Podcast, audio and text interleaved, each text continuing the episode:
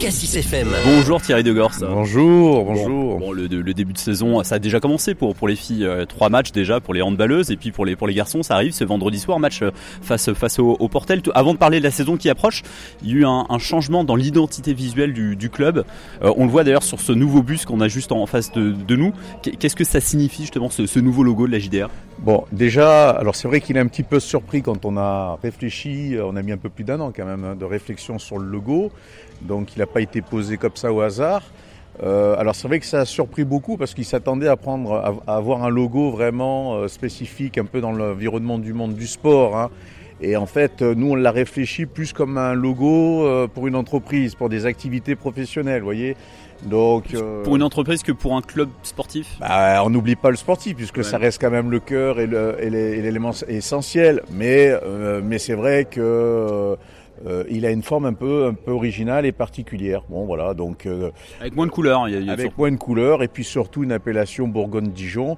Mais on dira pourquoi demain, enfin dans les mois à venir, pourquoi, on, pourquoi l'appellation Bourgogne-Dijon. Un clin d'œil au vin. Oui, voilà, il y, a, il y, a, quelque chose comme ça qu'on prépare aussi euh, sur les années, enfin sur les mois à venir.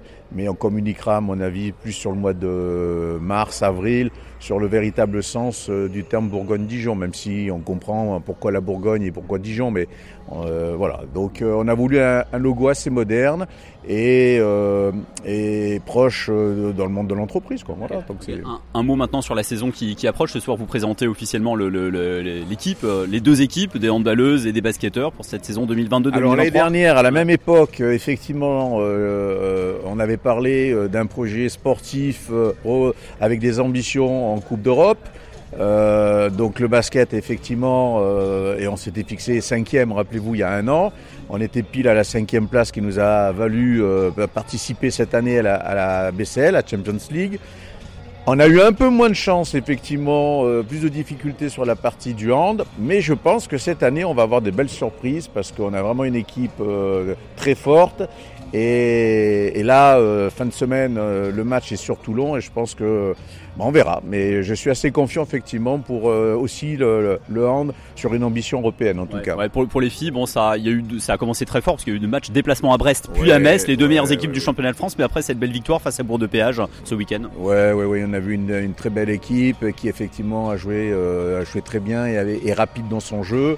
Donc là, je, pense qu'on a trouvé un équilibre. Maintenant, euh, on n'est qu'en début de saison, hein, donc euh, on verra dans, dans, quelques mois. Mais voilà, les ambitions en tout cas sont toujours les mêmes pour le basket comme pour le hand, mmh. se situer à des places acceptables qui nous permettent de jouer l'année prochaine de nouveau des coupes d'Europe. Avec une, une, belle, une équipe solide hein, pour le basket, il y a eu des, des, des nouvelles recrues, puis il y a des joueurs ouais, qui deviennent euh, emblématiques. David Olson est toujours là. Ben voilà, là toujours là, à peu près la même stratégie, celle qu'on a appliquée aussi d'ailleurs pour le hand, hein, euh, de conserver euh, 50 à 60% de l'effectif.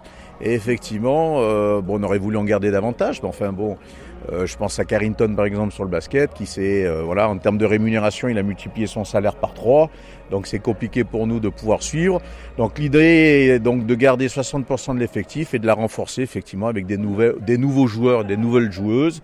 Voilà, je, je pense qu'on devrait passer une année en tout cas sportive assez sympa. Merci président.